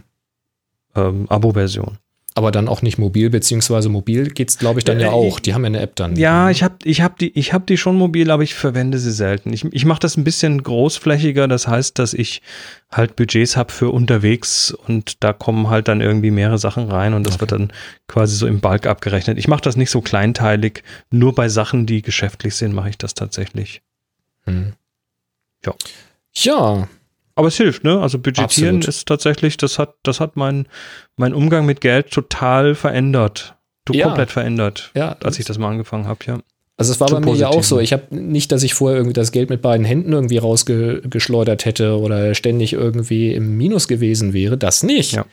Ähm, aber seit ich das mit der, mit der Budgetverwaltung mache, ist dann auch egal mit welcher Software oder auf dem Blatt Papier, aber Budget verwalten, das ist Mhm. Unterbewusst trainiert einen das wirklich. Das ist, ist klasse. Ja, und dann mache ich natürlich noch Online-Banking, auch am Smartphone. Das heißt, ich will auch unterwegs mal auf mein Konto zugreifen können, um zu gucken, was drauf ist oder ob ein bestimmter Geldeingang schon draufgegangen ist oder ob eine bestimmte Zahlung schon abgegangen ist. Oder ich muss tatsächlich mal unterwegs spontan was überweisen, ähm, wenn ich nicht mit PayPal bezahlen kann zum Beispiel. Ähm, dafür habe ich eine Software, ähm, seit langer Zeit benutze ich da die Software Finanzblick heißt die. Mhm. Es gibt halt leider kein Money Money für Smartphone. Gibt es nur eine Desktop-App. Ähm, und Finanzblick hat sich so als ja ganz ordentlich herausgestellt. Hm. Habe ich nix mobil, weil wenn ich Sachen überweise, dann mache ich das in der Regel halt zu Hause hier am Rechner. Ähm, beziehungsweise wenn ich es von unterwegs machen muss, dann, du musst ja jetzt mittlerweile eh die Mobile-Apps von den verschiedenen Banken drauf haben, weil die da ihre komischen äh, Pintan, sonst wie Systeme implementiert haben. Das heißt, ähm, wenn, dann mache ich das dann direkt über so eine App. Das kommt drauf an, wo du dein Konto hast. Also ich bin zum Beispiel bei einer Kreissparkasse. Und da ist es so, dass du, äh, also die sind wirklich ans äußere Ende von, von dieser Beschränkung gegangen. Äh, N26 will ja bei jedem Login, wenn du mit einer Third-Party-Software drauf zugreifst, will ja bei jedem Login, dass du über deren App das freischaltest, wo ich dann sage, ja, wenn ich das jetzt freischalte, dann kann ich auch gleich die App benutzen. Also so, so ein Blödsinn. Ähm, und die Kreissparkasse hat das so gemacht, dass sie äh, das Maximallimit genommen hat. Das sind, glaube ich, drei Monate. Und nach drei Monaten kriegst du eine neue TAN per SMS aufs Smartphone. Und wenn du halt mit einem Third-Party-Client drauf zugreifst, dann musst du halt alle drei Monate einmal deine SMS abwarten und eingeben und fertig. Da komme ich gut mit klar. Naja, diese Veränderungen im Fintech-Bereich, die sind, also sind mir noch nicht schlimm genug, um deshalb jetzt eine Bank zu wechseln, weil auch da hängt ja unglaublich viel dran. Ja, das macht das man nicht mal äh, eben. macht man nicht mal eben schnell so. Na Hast du gut. sonst noch ähm, Programme, die du regelmäßig nutzt? Mm. Also mal von Twitter-Clients und ähnlichen abgesehen. Also jetzt so fürs Business, hm, nee, erstmal Nee. nicht wirklich. Na, dann sind wir, haben wir doch drei Teile. Wenn ihr jetzt noch Fragen habt, die wir in einem vierten Teil beantworten könnten, dann schreibt einen Kommentar auf happyshooting.de zur Folge 666. Und dann schauen wir mal. Vielleicht haben wir ja wirklich noch was vergessen. Sehr schön. Ich äh, lese jetzt mal vor, was Markus uns geschrieben hat. Hallo, ihr zwei lustigen Happy Shooter. Tanzen, tanzen, tanzen wir ein bisschen. Ähm, habe mal eine Frage zum Thema Datenspeicherung im Netzwerk. Zumindest hat, so viel ich weiß, was zumindest, da fehlt das Wort, einer hat, so viel ich weiß, eine Synology. Ja, ich habe die Ja, Fragezeichen. Also, also ich habe eine. Wir- wir wir haben beide eine. Ich habe auch eine. Ich habe auch eine. Und die haben wir uns beide jeweils selber gekauft, also nicht gesponsert. Nein. Ähm, ich überlege gerade, ob ich eine externe USB 3 Festplatte an meine Fritzbox dranhänge oder auch ein NAS installiere. Prinzipiell würde mir eine Festplatte am NAS genügen. Äh, eine Erweiterung auf eine zweite wäre doch schon sinnvoll für die Zukunft. Meine Frage, wie ist eure Erfahrung mit NAS-Systemen? Kann man die Festplatten, die im NAS drin sind, auch ohne NAS am PC lesen oder speichert das NAS die Daten auf die Festplatte in einem proprietären Format? Erstmal kurz soweit. Also NAS-System ähm, ist für mich so set it, forget it. Das sitzt tatsächlich bei uns im Keller, ist mit dem Kabel, äh, also mit dem äh, Gigabit Ethernet-Kabel hier hoch äh, verbunden und da sind halt Sachen drauf, die jetzt nicht super high performant sein müssen. Ähm, aber es ist okay und da steckt ein Bündel Platten drin. Das ist aber auch schon ein paar Jahre alt, das System. Das heißt, die Platten, die da drin sind, sind, glaube ich, zwei Terabyte Platten oder so. Mhm. Also nicht wirklich dicke Platten. Also heute würde ich das mit irgendwie 10 Terabyte Platten ausstatten oder so. Mhm. Ähm, ich habe dann zusätzlich für das Per- Performante und, und diese Sachen sind proprietär. Das sind also Dateisysteme, die du nicht einfach so an deinem Rechner übernehmen kannst. Spe speziell, wenn du irgendwelche RAID-Level fährst, weil dann sind die Daten ja auch nicht vollständig auf den Platten, sondern sind verteilt. Und es hängt Ähm, davon das- ab, welches System du nimmst und wie du Genau, es konfigurierst. Das, ist, das kannst du jetzt nicht mit viele, Ja viele Fragezeichen, beantworten. ja. Mhm. Das stimmt schon. Ähm, und das äh, nächste ist, äh, würde ich es jetzt nochmal so machen. Also was, was, wenn ich was performant, einigermaßen performant lesen und schreiben muss, also mehr als die paar zig äh, Megabyte pro Sekunde, die ich da über die, das Kabel in die NAS reinbekomme, äh, dann brauche ich hier eine lokale Platte und es hängt auch hier so hinterm Rechner eine 8 Terabyte USB 3 drehende Festplatte, die äh, Sachen direkt im Zugriff hat und das wird dann gebackupt, haben wir ja schon ein paar Mal drüber gesprochen. Das ist so, so meine Idee. Ähm, ob man das jetzt an die Fritzbox hängt, ich habe noch nie eine Platte an die Fritzbox hängt. Ich weiß, dass die das kann, dass die als NAS auftreten kann, aber Ja. wie performant das dann ist über das WLAN vielleicht oder so, das kann ich gar nicht sagen. Habe ich noch nie getestet. Kommt auf den Versuch an, aber tatsächlich ist der Punkt, du hast dann eine Platte da dran stecken und wie viel vertraust du jetzt dieser Platte? Also was willst du da drauf ablegen? Und wenn das Daten sind, die dir wirklich wichtig sind, dann hast du kein Backup davon. Außer dann machst du dann wieder übers Netzwerk ein Backup woanders hin. Also das ist schon der Punkt, wo du eigentlich mal mindestens ein System haben willst, ähm, was die Daten ausfallsicher macht, also zumindest mal spiegelt. Dann hast du es schon mal ausfallsicher. Wenn eine Platte ausfällt, hast du noch Zugriff auf die Daten, ohne dass du jetzt irgendwie ein Backup äh, zurückspielen musst. Hast aber natürlich immer noch kein Backup. Außer du benutzt die Platte als deine Backup-Platte. Das heißt, dass du deine lokalen Daten dort duplizierst, also da nochmal hinkopierst als Backup in dein lokales Netzwerk. Dann kannst du das natürlich machen. Wenn sie dann kaputt ist, ist halt dein Backup weg, aber du hast die Daten ja dann noch. Also da muss man mal gucken, was man machen will. Ich habe halt bei mir ähm, NAS gewählt und am Anfang hatte ich ein Drobo, war damit auch ganz zufrieden, bis ich damit nicht mehr zufrieden war. Hier so auch so, genau. Und dann äh, habe ich geguckt, was holst du denn jetzt statt einem Drobo? Und dann hatten die äh, Mitbewerber da, also Drobo hatte ja ein Alleinstellungsmerkmal, ne? einfach die Platten austauschen, ohne irgendwo einen Knopf zu drücken und zu konfigurieren. War auch geil, hat auch funktioniert. Das können andere inzwischen aber auch sehr gut und zwar mit unterschiedlich großen Festplatten. Das war so das Bonbon dabei. Ähm, und das kann eine Synolo- Synology und eine äh, QNAP und sowas, die können das eben auch alle. Und das heißt, ich habe hier angefangen mit der äh, Synology und habe meine alten 1 Terabyte Platten da reingesteckt. Dann habe ich die der Reihe nach ausgetauscht gegen 2 Terabyte, 3 Terabyte Platten waren das, glaube ich. Mhm. Nicht ganz sicher. Äh, zwei oder drei Terabyte. Aber ich habe nicht alle auf einmal ausgetauscht, sondern ich habe halt eine ausgetauscht, ne? was ich halt, was so angefallen ist. Und als ich wieder eine über hatte, habe ich die dann da reingesteckt und so ist der Platz immer größer geworden. Ähm, inzwischen sind fünf Slots belegt und zwei davon mit jeweils 10 Terabyte Festplatten. Die anderen haben, glaube ich, drei Terabyte Platten noch drinne. Und das wird dann so zusammengemischt und du hast halt ein Gesamtkontingent an Platz. Und bei mir ist äh, die Son Synology eigentlich gekauft als Backup-Medium im Netzwerk, also um meine sämtlichen Rechner dorthin zu sichern und Daten dorthin zu sichern und eine externe Platte, die ich auch noch habe, dahin zu sichern. Ähm, daraus ist aber dann, wenn man den Platz erstmal hat, eben geworden, dass das eben auch mein Hauptablageort für meine RAW-Dateien ist. Das heißt, wenn ich mit der Bearbeitung am Rechner fertig bin, dann verschiebe ich die aufs NAS. Nimmt mir das nämlich auf der schnellen SSD keinen Platz weg, aber ich habe trotzdem Zugriff drauf. Und deswegen wird die ähm, wird das Verzeichnis mit den RAW-Dateien und noch ein paar andere Verzeichnisse auch regelmäßig wiederum in die Cloud mhm. gesichert, nach Wasabi zum Beispiel. David hat hier noch einen sehr guten Punkt ähm, auf dem Slack, der sagt bezüglich NAS auf Fritzbox, es gibt nicht eine Fritzbox, die Leistungen sind schon unterschiedlich, je nach Nummer. Nur weil alle einen USB-Port haben, sind sie nicht gleich schnell, weil die Daten durch den inneren Prozessor geschaufelt werden. Das ist richtig, ne? Die haben ja.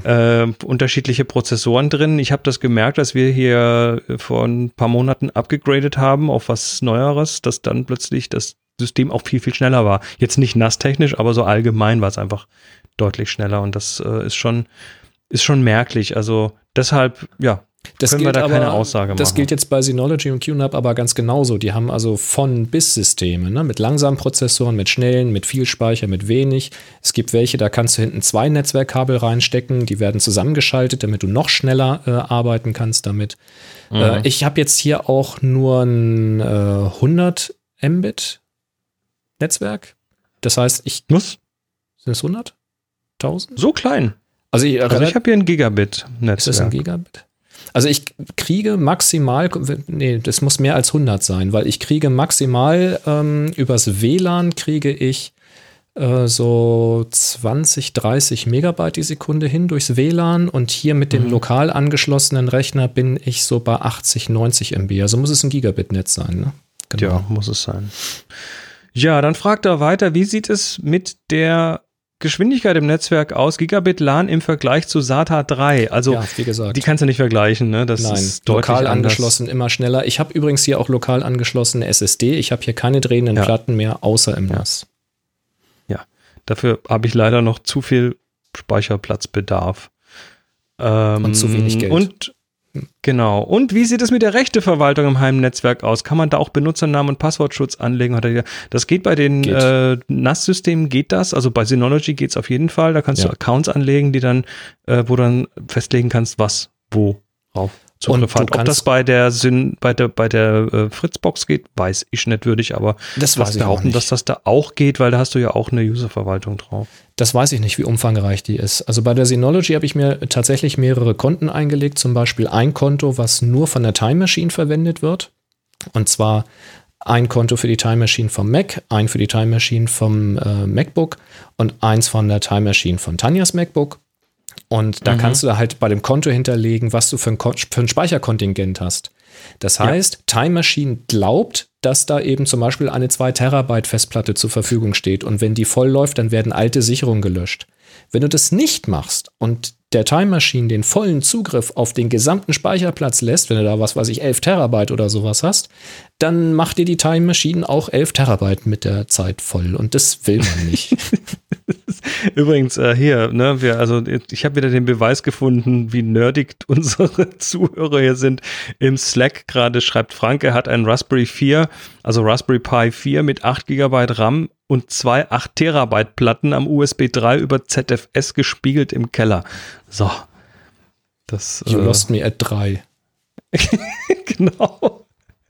Äh, sehr schön. Kommen wir noch kurz was zu was anderem. Ich habe einen kleinen Videotipp. Ähm, und zwar, jetzt muss ich mal gucken, wie der Channel heißt. Der heißt äh, äh, äh, äh, äh DIY Perks. Und das ist ein Bastler, der immer wieder interessante Sachen macht und Projekte macht. Ähm, der baut hier einen 4K Home Cinema Projektor. Also das ist jetzt nicht so ein, so ein Bastelprojekt, wo man sagt, ich, ich, ich, ich mache das mit, ne, so wie bei einer Kochshow so nebenher, sondern der hat natürlich viele Sachen schon mal vorbereitet und hat das wahrscheinlich, hat er wahrscheinlich deutlich länger gebraucht, als es in dem Video rauskommt. Ich Aber hab da schon mal was äh, der baut sich hier, der baut sich Uh. hier mit LEDs und äh, Testgeschichten, baut er sich hier einen Projektor. Ich muss mal schauen, hier auf dem Video sieht man's. Ähm, also letztendlich nimmt er ein 4K-Panel von einem alten Sony, oder nicht ganz alten, aber von einem defekten Sony-Smartphone und baut das um und nimmt eine LED-Leuchte und Kühlkörper und Objektiv und muss dann, muss dann hier Großformat-Objektiv nehmen, weil das ähm, weil, weil, weil das Panel so groß ist. Ne? Du brauchst ja ein Bild, was dann auch, ein Objektiv, was den entsprechenden Bildkreis dann auch wirklich projizieren kann. Und äh, also man, man, es ist spannend, finde ich, weil nicht, nicht ums nachzubauen, aber es werden so diverse optische Prinzipien dadurch ganz gut erklärt. Ähm, auch sowas wie, ne, da hat dann eben noch so ein Spiegel oben, dass das Ganze dann, weil das projiziert nach oben und dann muss es ja irgendwie in die Wand geworfen werden und dann äh, benutzt er da eben einen sogenannten Vorderflächenspiegel. Das ist also ein Spiegel, der die Verspiegelung außen hat, weil ansonsten muss das durchs Glas und auf den Spiegel und wieder durchs Glas zurück. Dann hast du so, so Fremdbilder. Und ähm, das habe ich mir total gern angeguckt, weil es echt interessant ist, wie, wie wenig schwierig das doch ist. Also ich würde es jetzt nicht nachbauen wollen, aber es ist echt interessant, wie man doch mit relativ wenig Aufwand so ein Projekt dahin bekommen kann. Der Kai schreibt sie auch gerade nochmal. Der hatte mir nämlich äh, diesen Kanal empfohlen mit einem Video, wo er zeigt, wie man sich so ein LED-Panel selber bauen kann. Und zwar ein flexibles LED-Panel, was man eben auch rollen kann und sowas. Etwas, was ich mir quasi jetzt gekauft habe. Und wenn man das selber macht, kann man natürlich verdammt viel Geld sparen. Also Ja. quasi LED-Strips selbst zusammen äh, auseinanderschneiden, aufkleben, löten, machen, tun und so weiter. Und im Grunde genommen zeigt der Typ da im Video exakt genau das, was ich suche. Aber ich Ja. bin halt absolut nicht der Näher, Kleber, Bastler und Einkaufssucher und was brauche ich jetzt alles und so. Sollte sich jetzt irgendjemand berufen fühlen, ja, nimmt mal Kontakt mit mir auf. Ähm, ich hätte sehr konkrete Anforderungen. Vielleicht kriegen Ähm, wir da was hin. DIY Perks ist auch der, äh, der Kanal, da haben wir mal über ein Video gesprochen, der hat aus diesem Backlight von einem LCD-Monitor und den entsprechenden Diffusoren hat der ein Fensterlicht gebaut. Erinnerst du dich? Ja, Der hat dann so, ja, ein, ja. so ein Licht gebaut, was dann also eine große Fläche ist, so, weil diese Monitor auch entsprechend groß. Und ähm, diese, diese Diffusoren, die davor sind, beziehungsweise linsenartige Systeme, ähm, haben dann dafür gesorgt, dass der Lichtabfall eben nicht stattfindet, wie er normalerweise stattfindet, sondern dass es von nah und fern ungefähr gleich hell geblieben ist. Da habe ich sehr gestaunt, ja. Damit hast du dann sowas, was tatsächlich sich wie so ein, also der hat das dann in so ein, in so ein Fenster reingebaut und das sah aus wie waschechtes Fensterlicht. Sehr geil gewesen, ja. Nun gut. Nice. Ja, dann. Noch, noch was Nices übrigens. Ja, oh, ja. Happy Shooting, der Fotopodcast. Werbung. Das musst du einleiten. Jawohl, ich leite ein. Wir werden wieder unterstützt von enjoyyourcamera.com. Das sind die mit dem Fotozubehör. Und, ach nee, warte mal, ich muss hier den Werbebanner. Ah, genau. Werbung. ist ganz Hallo, wichtig. das muss Ja, gekennzeichnet ja, werden. ja, Ja, da, da, oben, da. Genau. Das alles, alles muss alles mit rechten Dingen zugehen. Ja. Ähm, und äh, wir werden von denen wieder unterstützt. Das sind die mit dem Fotozubehör. 5% auf die Bestellung mit Gutschein Happy Shooting 2020. Und ähm, ja, wir haben es ja immer wieder Produkte, wo dann, wo dann Enjoy Camera sagt, hey, da könntet ihr mal in der Sendung drüber reden. Und dann haben wir aber auch diese Wunschliste und da packen wir Sachen drauf aus deren äh, von deren Website, wo wir sagen, oh, das würden wir uns doch gerne nochmal hier angucken, weil sinnvoll, wichtig ähm, und irgendwie aus, einfach aus Neugier manchmal. Und äh, dies ist jetzt wieder so ein Wunschlistenprodukt. Und da geht es um den Quenox Reflektor und Hintergrundhalter mit Spigott, Anschluss und Kugelgelenk. Auch das läuft wieder von der Zunge. Und ähm, ich mache mal dein Bild etwas größer. Du hast dann nämlich tatsächlich, äh, wir haben hier Live- Live-Videoschalte auf äh, Boris iPhone. Ähm, ja, was ist das? Das ist ein Reflektorhalter. Das heißt, wer einen Reflektor hat und ich, sorry, aber jeder, der zu Hause so mit, mit Reflektoren ein bisschen arbeitet, du hast nicht immer jemanden, der das Ding hält. Und so ein Reflektorhalter ist wirklich unabdingbar. Und der lässt sich in der Länge verstellen, hat so eine Teleskopstange drin und man kann dann diese Pop-up-Reflektoren da eben reinklemmen und das Ganze passt dann auf ein ganz normales Lichtstativ drauf und das lässt sich in quasi jeder Bewegung durch so einen Neigerkopf dann in jeder Richtung äh, fixieren und damit hat man einen äh, günstigen Helfershelfer, der einem dann den Reflektor hält. Und das Ganze geht hier für Reflektoren bis zu 160 Zentimeter, also ordentliche Größe. Das ist sehr, sehr flexibel. Ähm, der Klemmmechanismus ist, also da muss man nichts lernen, das macht man einfach. Das passt einfach. Und hat eben dieses doppelte Kugelgelenk mit so einem 5 8 Zoll Spigott, also so ein Anschluss für, äh, für Lichtstative. Ne? Tja, und wie man sieht, ich benutze das Ding hier aktiv. Hab nämlich den Reflektor da dran gemacht, der hier von der Seite mein Gesicht ein bisschen aufhält. Mhm. Und als ich den das erste Mal ausgepackt habe, habe ich gedacht, oh, haue, haue, ha, das ist aber ein ganz schöner Klopper. Da ist ja auch nochmal so ein Teleskop. Ne? Also man kann das von der Länge her eben auch an sehr, sehr große Reflektoren anpassen. Bei mhm. noch längeren, also bei sehr rechteckigen Reflektoren, bei sehr langen Reflektoren muss man eben dann die, die kurze Seite damit greifen. Aber das geht schon ganz schön weit auseinander. Und diese Klemmen. 1,60 Meter, ja. Ja, und die Klemmen, die da dran sind, also um dann eben an diesen Metallrahmen von dem Reflektor ranzugreifen, die haben richtig ordentlich Zug. Also da muss man auch beherzt zudrücken, um den, um den zu öffnen quasi. Und dann krallen die sich da richtig an diesen Rahmen fest. Das heißt, da rutscht auch nichts raus. Und ähm, ich hatte erst ein bisschen Befürchtung, dass das auf einem, ich habe das auf einem Lichtstativ äh, montiert, dass das Ganze kopflastig wird, weil das ist ja so ein richtig so ein, so ein Hebel, der halt raushängt, weil du willst ja auch nicht das Stativ im Bild haben, sondern willst ja einen Reflektor irgendwo hinhalten. Mhm. Aber dadurch, dass die Reflektoren einfach nicht so wahnsinnig schwer sind, ist das echt gut. Also bei Wind muss natürlich das Stativ beschweren, das ist klar. Das gilt aber für jeden Lichtformer. Ja, das ist ein Segel dann. Das ist ein klar. Segel, logisch, ne? Also das, das ist ja kein Wunder. Aber hier bei mir jetzt hier im Büro, als Aufheller im Studio hier, das ist Wahnsinn. Und du kriegst das, also du, du machst diesen einen Hebel lose und hast alle Achsen offen in Bewegung, kannst das schwenken, klappen, kippen, bisschen rauf, kippen, runter, kippen und du kannst sofort sehen, wo kommt das Licht hin. Und wenn du es hast, dann ziehst du diesen einen Hebel fest und alle, alle Achsen sind arretiert. Das Ding steht exakt so, wie du es äh, losgelassen hast. Das ist mhm. so genial gewesen hier bei mir für das Lichtsetup zum Einrichten. Auch schon bevor ich jetzt das große Hauptlicht hier hatte, habe ich ja einfach mein Bürolicht genommen und war in der Lage, dann sehr schnell mit dem Reflektor das von oben von der Decke noch mal ein bisschen von der Seite bouncen zu lassen als Aufheller. Bombe. Also ich, ich finde das Ding richtig toll. Richtig klasse. Ich finde find das, absolut ich find das so unabdingbar. Toll. Man braucht sowas. Dieses hier, wir, wir kriegen ja immer viele Sachen, ähm, also manches müssen wir zurückschicken. Ne? Die sehr kostspieligen Sachen, die dürfen wir ausprobieren und vorstellen und dann müssen wir sie leider zurückschicken. Hm. Oder wir kaufen sie dann halt. Ähm, und andere Auch Sachen. Das passiert, ja. Das passiert schon mal, ja. Zum Aha. Beispiel das Licht, was da hinten mich gerade aufhält. ähm, oder aber es sind Sachen, die wir verlosen oder behalten dürfen. Und in der Regel behalten wir halt nicht, sondern verlosen, weil das seid ja schließlich ihr, wir machen das ja für euch. Diesen hier, den werde ich nicht mehr abmontieren. Ich werde ihn trotzdem verlosen. Das, ich, das werde ich jetzt zum zweiten Mal machen. Also, wenn wir daran kommen, dass wir das Ding verlosen, dann wirst du einen nagelneuen von Enjoy Camera auf meine Kosten zugeschickt bekommen. Den kaufe ich für dich, weil den behalte ich. Das ist einfacher mit dem Kaufen, als wenn ich jetzt den verschicke und dann, weißt du? Sehr, sehr cool. Das Ding kostet 35 Euro, 34,99. Das und, ist ein No-Brainer. Äh, sorry, das, absoluter No-Brainer, wenn man einen Reflektor hat und ein Lichtstativ und äh, so ein bisschen, man spart Lichtquellen damit, ganz einfach, ne? Aufhellen mit dem Reflektor. Nein, geht, das ist ein äh, No-Brainer. Äh, wenn du noch keinen Reflektor hast, trotzdem kaufen, irgendwann wirst du einen Reflektor haben. Wenn du noch kein Lichtstativ hast, trotzdem kaufen, irgendwann wirst du ein Lichtstativ Sehr haben. Schön.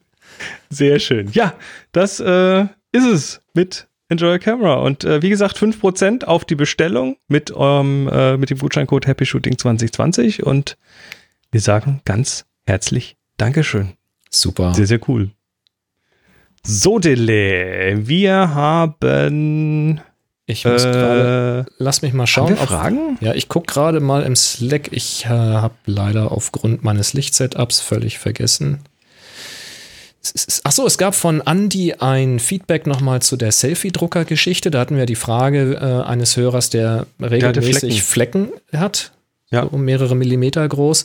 Andi sagt, eine Anmerkung zum Selfie-Drucker. Ich nutze meinen Drucker sehr sporadisch und immer im einsatzbereiten Zustand ohne Probleme. Potenziell eingestaubtes Papier verursacht keine Flecken. Ich würde von Ja. einem Gerätemangel ausgehen. Das haben wir ja gesagt, dass äh, Und Michael bestätigt das, same Ja. hier, alle ein paar Monate mal ein Bild, keine Flecken. Also wahrscheinlich wirklich ein Defekt. mhm. Verrückt. gut, ne? Geräte können auch mal kaputt sein. Tja. Jetzt, Äh, Thomas fragt. jetzt hin, äh, hingehen und zum Händler gehen und sagen, du, Happy Shooting hat gesagt. genau. Äh, ja. Thomas fragt äh, etwas off-topic vielleicht, aber wie viele Hörer, Schrägstrich Abonnenten haben wir eigentlich? Also im Podcast. Das lässt sich gar nicht so auf die Zahl sagen. Weil es gibt ja keinen Ja, also- Abonnentenzähler, ne? Es gibt einen Downloadzähler. Wir haben, excuse me, wir haben einen Feed, also den RSS-Feed. Das ist eine Downloadquelle und oh, das ist der Heuschnupfen jetzt. Ähm, und dieser Feed wird von, äh, von Clients ja, refreshed sozusagen. Und da gibt es dann bei, bei FeedPress, wo wir den Feed ähm, hosten lassen, gibt es dann so eine Heuristik, die dann versucht rauszukriegen, wie viele das sind. Und da, da stehen irgendwas von ein paar 30.000 drin, irgendwie so 35.000 oder sowas. Ähm, aber das ist nicht gleich Hörerzahlen. Und dann haben wir Downloads und diese Downloads äh, müssen auch wieder entsprechend processed werden, weil ein Download von einem Client durchaus in 5, 6, 7, 8 Schnipsel verpackt wird. Also sprich, da wird nicht einmal ein Download gemacht, sondern da wird, um eine Datei schneller runterzuladen, wird die quasi parallel in acht Schnipseln runtergeladen und dann lokal wieder zusammengebaut. Das heißt, äh, da muss man auch wieder mit Heuristiken arbeiten, welche Clients das machen, ähm, wie die das machen. Dann gibt es mittlerweile ja Happy Shooting fast überall. Also ihr könnt ja Happy Shooting auch auf äh, TuneIn hören oder auf Spotify oder sonst wo. Äh, da sind die Daten auch nicht wirklich zuverlässig und die muss man noch draufzählen. Also ich sag mal so gefühlt, äh, gefühlt und äh, aus dem Bauch raus sind es ähm, vermutlich so um die 40.000 äh, Downloads im Monat. Aber das ist, wie gesagt, Plus, so minus. plus minus. Aber es kommt dann ja auch Äh, auf ein paar ja. Tausend nicht an, sondern es kommt auf dich an. Du, dich, der da gerade zuguckt. Richtig. Du, der da gerade zuhörst. Auf dich kommt es auch an. nee, ist ohne Scheiß so. Ja, natürlich. Also ich, Wenn ich hier Ich gegen eine Wand rede, muss ich machen, das wenn nicht da machen. niemand- ja. Genau, wenn da niemand zuhören würde. Äh, was, weshalb ich es übrigens auch total geil finde, dass hier parallel der Chat läuft, dass da Leute so Das ist so geil, ja. Schlaue Bemerkungen von, von der Seite bringen, dass wir jetzt äh, die Sache mit dem Video machen, weil da kommen ja nochmal ganz neue Leute mit rein. Also es macht, es macht einfach total Spaß. ich hoffe, das Spaß, merkt ja. man auch, dass wir da Spaß dran haben.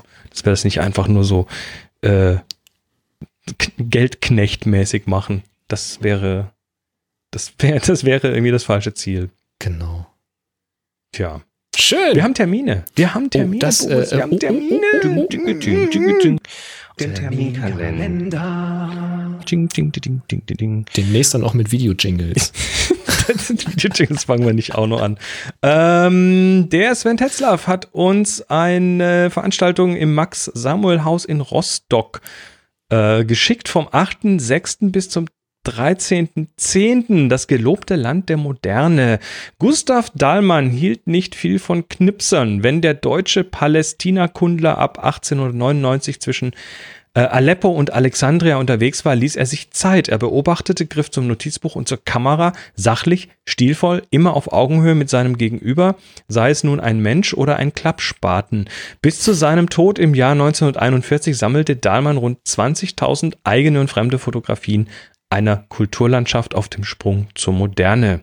Das klingt doch schon mal spannend. Wie gesagt, im, in Rostock im Max-Samuel-Haus, ähm, wie die das regeln mit äh, Virenschutz, müsst ihr dann selber gucken.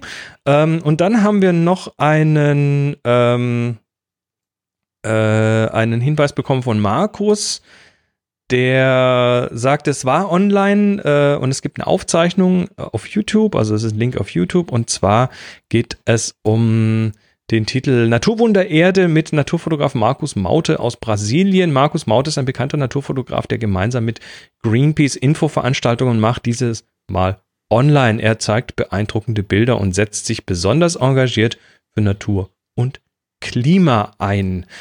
So, diese Termine findet ihr jetzt natürlich wie immer auch im Terminkalender auf happyshooting.de slash Terminkalender.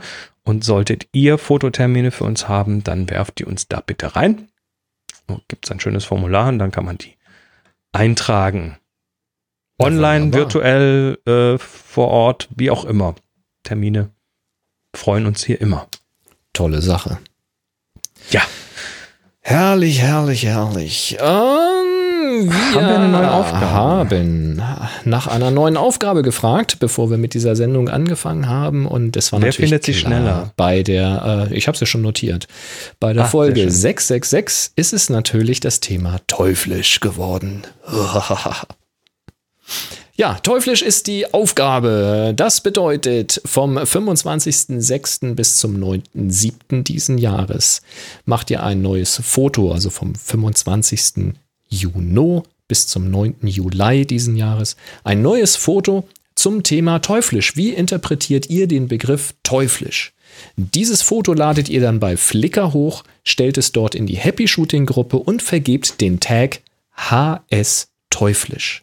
HS teuflisch. Einfach alles zusammenschreiben. Kein, kein Hash-Symbol davor. Einfach nur HS teuflisch in das Tagfeld. Dann kommt das schon an, landet in der Verlosung und mal gucken, was wir dann verlosen. Ob das ein Pixel Pocket Rocket wird oder ob das ein, ein wie heute gezeigter Halter wird oder etwas völlig anderes. Wir werden es sehen. Ich freue mich gerade, äh, weil ich, äh, also es, es sind ja parallel hier Shownoterinnen und Shownoter zugange, die jetzt, äh, den, denen ich immer wieder Links über den Zaun werfe aus unseren Dokumenten und Ja. die dann da auch was Schönes dazu formulieren und so weiter. Und ich mache hier mal ganz kurz den Blick auf den Browser. Die haben nämlich jetzt im internen Shownoter-Dokument, haben sie jetzt eine Nein. brennende 666 als GIF reingemacht. Wie geil Ähm, ist das denn? weil, äh, ja, weil es halt einfach irgendwie Weil zum Thema passt. können. Fand ich sehr schön, weil sie es können.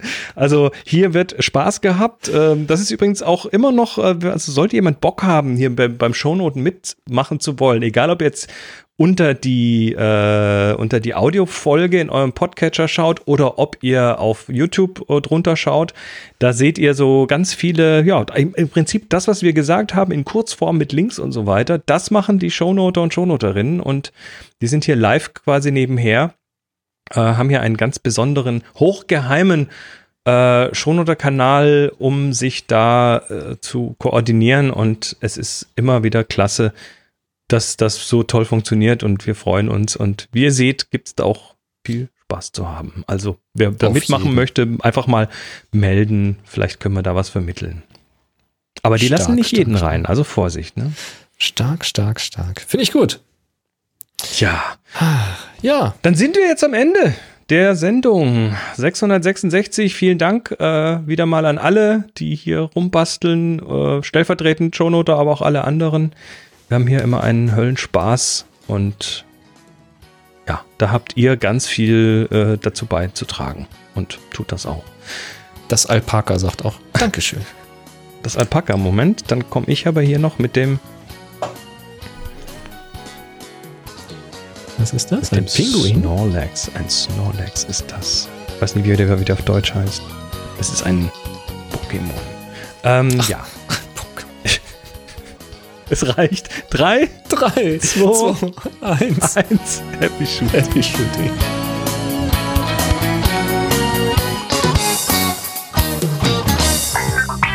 Sie hörten eine weitere Produktion von nsonic www.nsonic.de